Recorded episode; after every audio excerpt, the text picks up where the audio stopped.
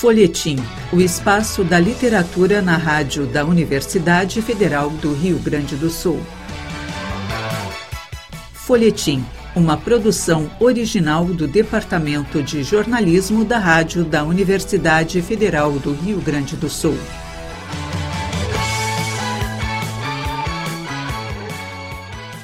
Olá, ouvintes. Eu sou o jornalista Pedro Palaori e estamos iniciando o folhetim aqui na Rádio da Universidade Federal do Rio Grande do Sul e que também está sendo retransmitido para as nossas rádios parceiras.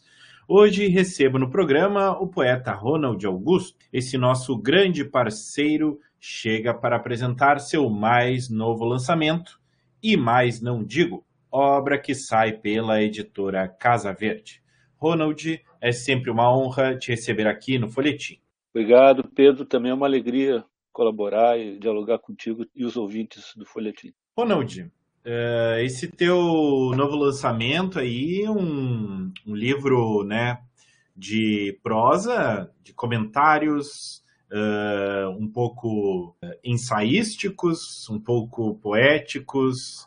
Como é que foi reunir né, esses, esses pensamentos uh, e esses comentários? Pois é, é, o E Mais Não Digo é o segundo livro que eu faço é, por assim instigação, por provocação de editores. É, a primeira experiência que eu fiz publicando esses textos, que são eminentemente textos de redes sociais, assim, Facebook, Instagram, onde eu faço uns comentários lacônicos, apresento alguns aforismos críticos, pequenos ensaios também, a gente pode dizer assim, é, o primeiro de, de, é, conjunto desse tipo de texto saiu pela uma editora de Santa Catarina, uma, uma editora cartoneira, a Butecanes, livros feitos a facão, como o editor gosta de chamar, e, que, e esse primeiro livro se chama é, a, a, Poesia na Era do, do, do Poste da Cúculus. e agora é, saiu pela, pela Casa Verde, editora da Laís Schaff, escritora, poeta, uma grande batalhadora aí pelas coisas da literatura no Rio Grande do Sul e no Brasil. E ela, ela também, como o primeiro editor que foi o, o Daniel, ele gostava desses textos, a gente brincava, dava risada, porque os meus textos, esses textos que eu posto nas redes sociais, eles têm um caráter mais irônico, sarcástico, lidando com os limites do humor, né? não tenho a pretensão de ser um texto exaustivo, nenhum deles um comentário exaustivos, né? mas eles são né, pequenos insights, pequenos aforismos que procuram desencadear uma discussão, uma reflexão é, sobre, as, sobre questões polêmicas da, da, nossa contemporaneidade. E eles me provocavam, e, ah, vamos fazer, não, não, me entusiasmava muito, porque eu não, nunca pensei esses textos para que eles fossem terminar, acabar entre as capas de, de um livro. Né? Mas a, a, acabei fazendo. E aí, primeiro, e a Laís insistiu uma vez, né, vendo algumas postagens, e eu falei, tá, vamos fazer, mas eu não levei a sério. Passado mais um tempo, eu, eu também publiquei uma, uma sequência de textos que ela gostou, achou muito divertido, interessante. Você falou, não, é sério, vamos publicar esses textos? Eu falei, então tá, vamos fazer. Então são os primeiros livros, e agora o, o, e mais não digo que é um livro assim mais bem acabado, né? Porque assim em termos editoriais, as editoras cartoneiras têm uma outra perspectiva estética e editorial e, e de design. Né? E esse livro já está dentro sim dos padrões mais né, do livro é, comercial, digamos assim. E ele também tem mais textos do que o primeiro livro. E eu resolvi fazer, mas eu acho interessante esse, essa, essas produções que são resultado não tanto do meu desejo como escritor, mas do desejo do editor, das relações que eu tenho com algumas com essas pessoas, né? Porque os editores que eu, com, com os quais eu publico são editores que eu conheço, eu tenho uma proximidade, né? não são grandes editoras, assim, né? No sentido econômico, e portanto a gente tem um contato mais mais mais íntimo, mais franco, né? Não é aquela coisa fria que às vezes acontece quando a gente publica por uma grande editora, que embora eles tenham cuidado também, a gente não conhece bem o editor. Então foi bem livros que, que eu fico contente de ter realizado a partir do desejo e do entusiasmo desses editores companheiros. Verdade, com certeza. É, sem dúvida um conteúdo que uh, é mais interessante a quem te conhece mesmo. Né?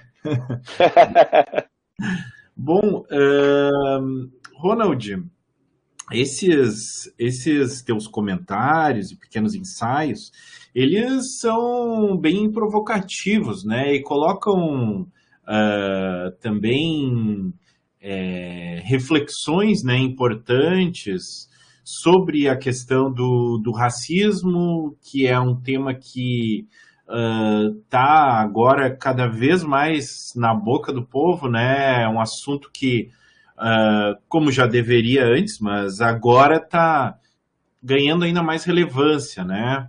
Uh, por parte da mídia de modo geral.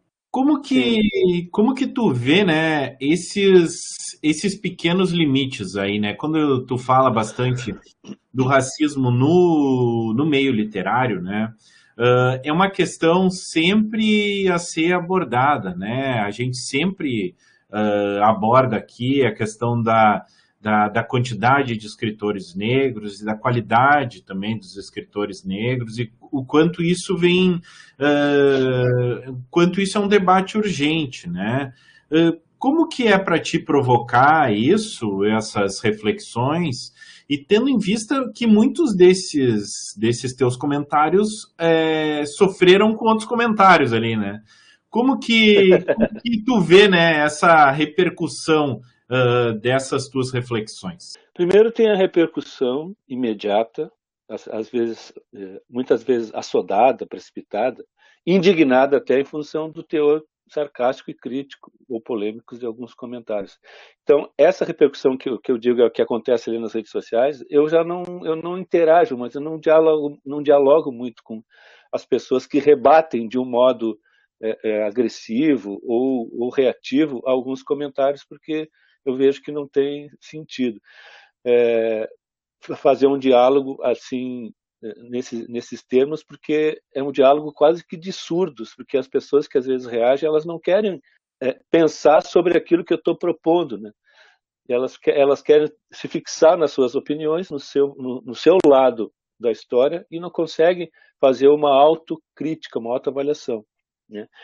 É, por isso que as minhas provocações elas são sibilinas, assim, ambíguas. Eu digo as coisas e também já não quero explicar as coisas. Né? Se eu preciso explicar algo que é um, uma anedota, algo que é um, um, um sarcasmo, é porque o diálogo não existe. Porque justamente esses textos irônicos, eles não, eles não podem ser explicados. A pessoa tem que ter uma certa inteligência e uma certa sensibilidade e um certo desejo de não se levar a sério para poder fazer uma conversa. Se a pessoa se leva a sério, vai me odiar, e muitas pessoas me odeiam mesmo. Mas muitas pessoas não, não gostam assim desses meus comentários porque elas são muito próximas, muito presas a essa coisa de se levar a sério. Eu não me levo a sério, né? Então é isso que eu, que eu procuro fazer ali.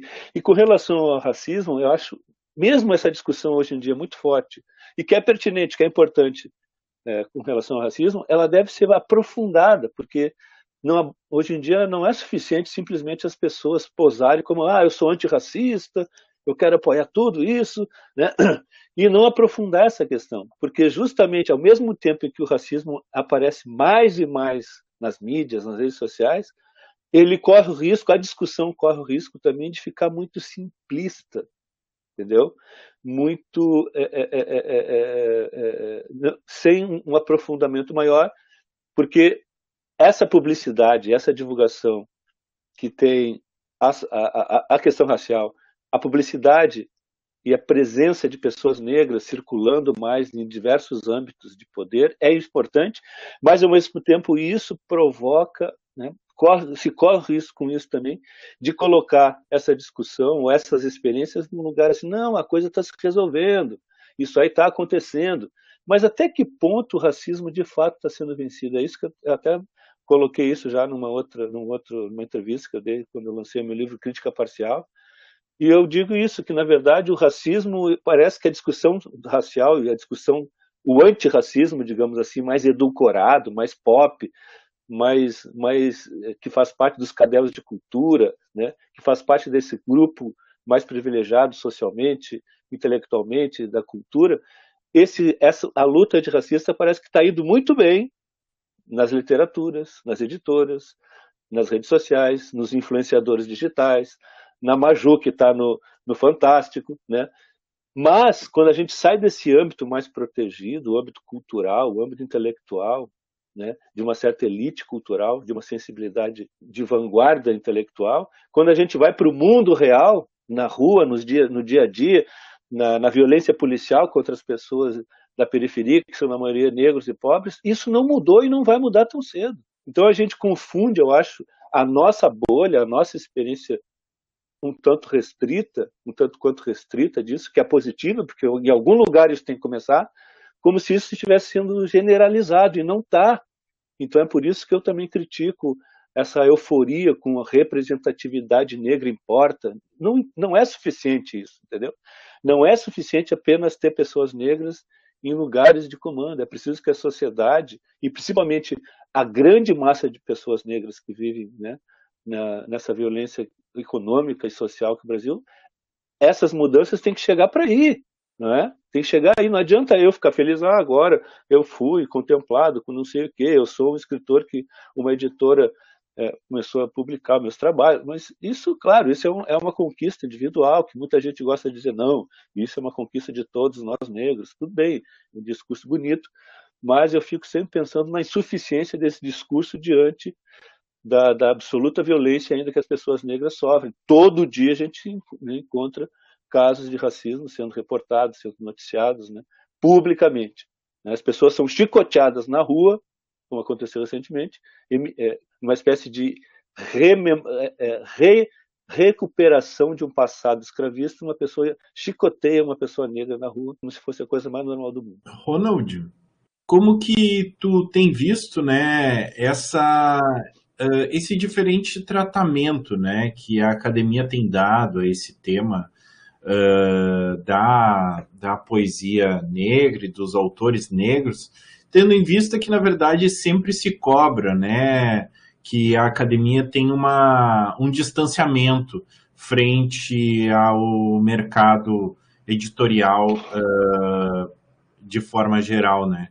Como que tu vê, tu que está inserido nesses dois uh, espectros, né? Uh, essa, esse diálogo né, entre o sistema literário e a academia e as pessoas que estão pensando ali uh, ou tentando enxergar o sistema literário e a dificuldade né, de diálogo entre esses dois mundos. Eu, eu acho que hoje em dia a academia, o pensamento acadêmico, pelo menos no âmbito da literatura e, dos, e dos, das experiências literárias que vão acontecendo contemporaneamente, a academia está tá muito está meio que sintonizada também com, com o âmbito do mercado editorial, o sistema literário no sentido mercadológico também de, de prestigiamento de autores, etc, etc. Eu acho que a academia está próxima porque há um movimento e, isso é interessante, né? Um tempo atrás eu até costumava pensar ou dizer afirmar mais que a academia gosta de abordar essencialmente autores, autores mortos, consagrados. Ainda tem muito isso, mas eu notei e tenho notado que cada vez mais os textos, as dissertações, as teses, os TCCs, estão se voltando para uma produção agora, de agora agora, de autores vivos, de autores contemporâneos. Isso é muito legal. É muito importante a academia estar atenta a isso. E, e, e essa questão de presença de pessoas negras no, no âmbito universitário, no âmbito acadêmico, que, que se materializa, se consolida com a, as cotas, né, o movimento das cotas, é super benéfico, extremamente benéfico para a academia. Os, os professores que têm que orientar certos alunos, às vezes aqueles que são mais interessados em, em reformular um pouco a sua, a sua, o seu repertório, eles eles estão ganhando, na verdade. As cotas e a presença de pessoas negras e indígenas na academia está fazendo a academia melhor né? A academia não está fazendo, não é, não é só um movimento da academia para nós que fomos ou somos cotistas, ou negros, ou indígenas, ou, ou, ou pessoas que vêm egressas do ensino público. Não é uma coisa, não é um, um, um gesto de, de não, não, não, se opera na verdade um gesto de auxílio, né? de, de, de, de, formação da parte da grande estrutura eh, acadêmica para com as nossas vidas. Né? Nós estamos fazendo a academia, o mundo universitário, melhorar, eu acho assim. Ficar mais diverso, melhorar não, ficar mais diverso, mais plural. Então isso é muito interessante. Né? Mas, é, mas é claro que, como eu sempre digo, tudo isso tem que ser explorado de uma forma mais rica e mais crítica e mais polêmica no menor sentido da expressão, no sentido de que a gente precisa é, estimular não só consensos, mas dissensos, divergências, né?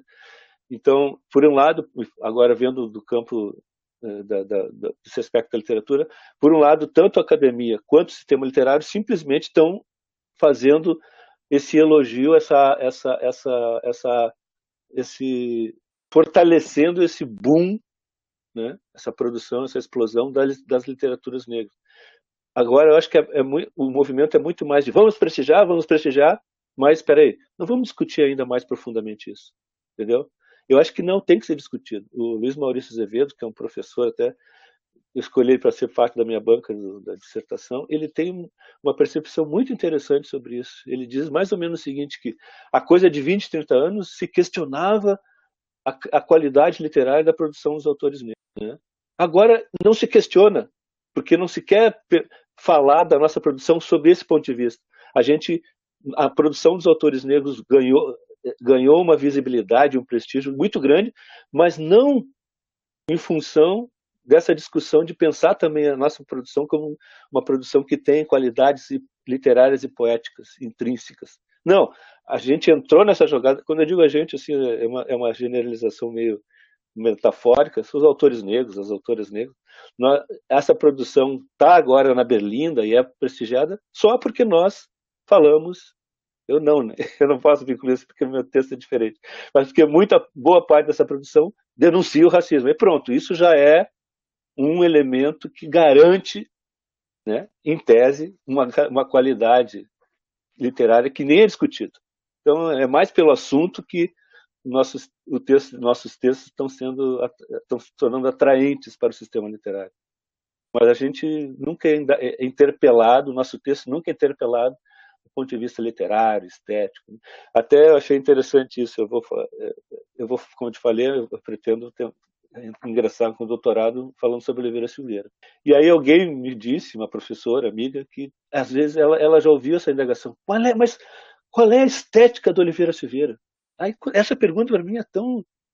Quem fez essa pergunta, é, eu fiquei pensando, puta, é uma pergunta para mim tão estapafúrdia. Basta ler a poesia de altíssimo nível do Oliveira Silveira, tu vai encontrar um monte de, de projetos e interesses estéticos na poesia dele. Então, o que falta é ler, nos casos que falta, no caso do Oliveira, e eu posso estender isso para outros autores, o que falta é justamente olhar para essa produção, deixando um pouco de lado, ah, o que, que eles estão falando contra o racismo? olha para os textos dos autores e das autoras como textos literários. E parece que isso não, não é de interesse atualmente de, de se olhar para isso. Sim, é verdade. Bom, e, e, tu, tu tá falando de uma questão né, que tu aborda bastante nesse livro sobre a questão da, da qualidade da poesia, né? Uh, e tem vários comentários ácidos teu, né, teus né, nesse livro. Uh, alguns falam sobre a questão da poesia ruim. Uh, e, e, eu, e eu achei interessante, porque na verdade é bem interessante o debate sobre a qualidade da poesia quando a gente tem um, uma variedade hoje de poesias tão grande uh, que é realmente complexo, uh, eu imagino, para quem está uh, começando a ter contato com a poesia, de distinguir o que, que, é uma poesia boa e o que é uma poesia ruim. tu consegue tentar definir uh, para uma pessoa que não tenha um contato ou não tenha uma, uma experiência de leitura em poesia, o que poderia ser uma poesia boa ou ruim? Porque, na verdade, uh, existe uma discussão também com relação à métrica, né? Que sempre foi debatida e colocada até como uma régua de uh, percepção do que era certo ou errado, né? E com o verso livre, isso meio que se perde nessa régua. Como que tu vê essa, esse debate assim, né? Primeiro, a resposta que eu dou é, é, não é uma resposta minha, mas é, é, é uma, uma, experiência que eu tive como participando da audiência do, de uma palestra do Hans Magnus Enzensberg, um poeta alemão excelente, já, já falecido. Ele estava aqui em Porto Alegre faz tempo já, Goethe, e nós, com o nosso fone de ouvido, ouvindo a tradução simultânea, perguntaram, fizeram a mesma pergunta para ele, tá, como é que a gente sabe que, que, como é que a gente distingue um bom poema de um poema ruim? E ele, ele usa essa, essa imagem que eu até uso também no, no livro, que é, diz assim, ó, a gente não precisa ingerir um o conteúdo inteiro de um barril para saber se ele tem se ele tem vinho ou vinagre. Então ele estava apelando por uma relação mais sensorial, mais é, assim é, material, estética, da percepção estética e de uma experiência de envolvimento com leitura, com de, de uma de, um, de uma ampla gama de textos e poemas e poetas e linguagens. Então, uma coisa que, que é, é um pouco aquilo, a experiência, assim como quem conhece vinho, vai apurando o, né, o seu paladar para o vinho, quanto mais vinhos diferentes ele toma. Aí ele vai perceber, ah, esse vinho aqui é bom, não, papapá. Então é isso, e a experiência estética é uma experiência sensorial também. Então essa é uma resposta empírica de, por contato direto. Para gente, a gente ter um, um, um, um paladar para a poesia, é preciso conhecer muita poesia. Esse é um primeiro pressuposto. É algo que, por exemplo, eu noto, porque eu sou também eu sou professor de, de, de curso, de oficinas, faço oficinas, eu noto que muita gente que se interessa, tem um interesse por poesia, não lê suficientemente poesia. E não lê a poesia do passado. Porque quando tu falou, e aí eu, eu chego nesse ponto, falou da métrica. Quando a gente lê a poesia do passado, a gente é obrigado a ter contato com métrica. E ter contato com métrica é algo básico para fazer poesia. Mesmo que tu não queira depois usar metro, um metro. Tu pode fazer, como tu falou, e a gente trabalha muito mais hoje em dia com versos livres. Mas é preciso passar por isso. Então as pessoas não querem. A sensação que eu tenho, meu caro Pedro, é que muitas pessoas interessadas em fazer poesia, elas não têm paciência de passar por essas coisas para poder fazer um, um poema interessante. Né?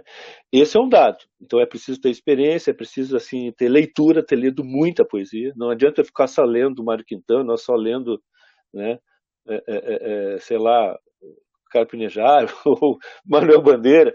Quer dizer, mesmo eu sou, adoro Manuel Bandeira, mas eu não leio só Manuel Bandeira e nem vou ler a vida inteira só Manuel Bandeira. Eu preciso ler um monte de. ler poetas que podem ser difíceis, mas outros que não. Então precisa ter essa diversidade. Senão a gente não consegue ter essa noção de dizer, pai, para mim aqui tem um bom poema, aqui não. Esse é um dado. O outro dado é que é esse dado que uma coisa básica de qualquer poema é a questão ritmo, o ritmo da poesia. Isso é dado básico da poesia.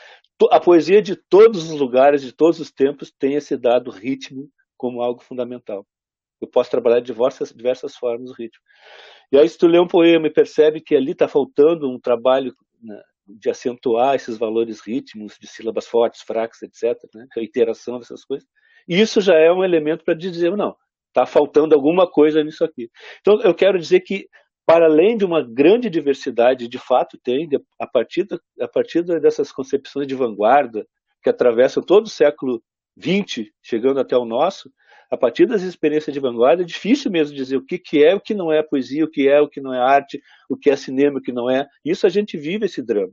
Né? A gente vai ter pessoas que detestam ver a exposição, as exposições de arte contemporânea porque dizem que aquilo não é arte. Né?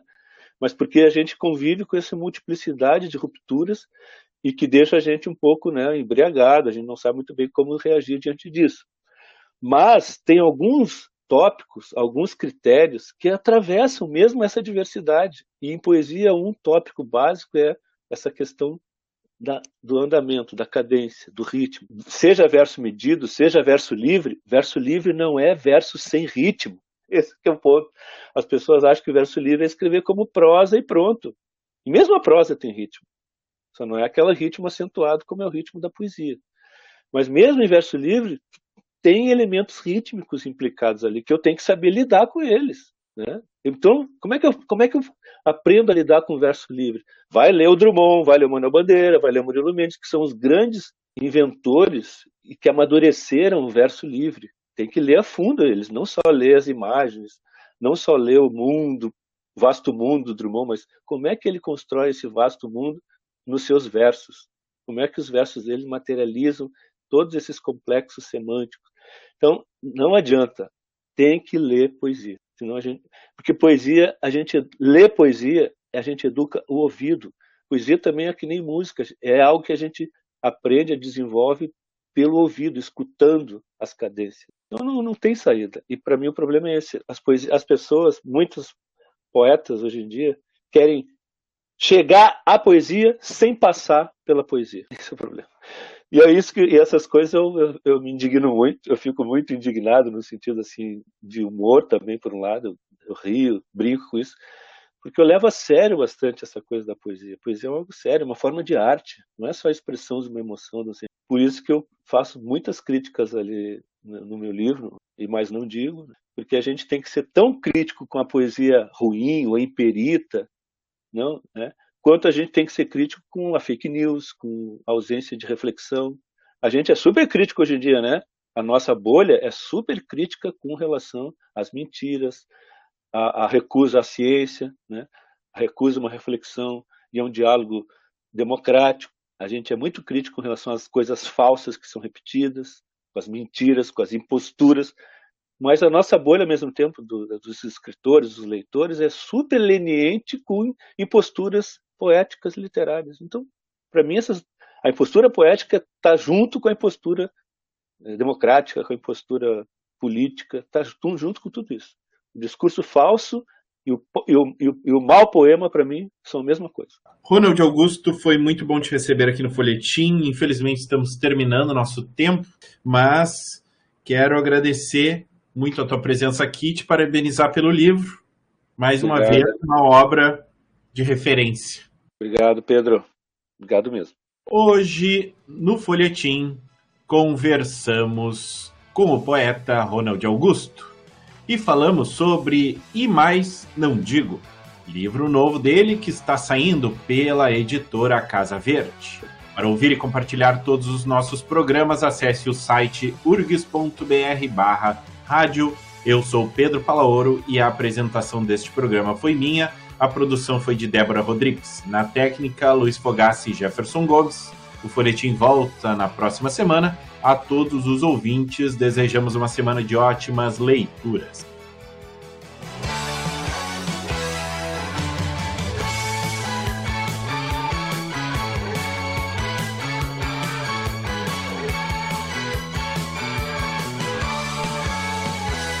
Folhetim, uma produção original do Departamento de Jornalismo da Rádio da Universidade Federal do Rio Grande do Sul.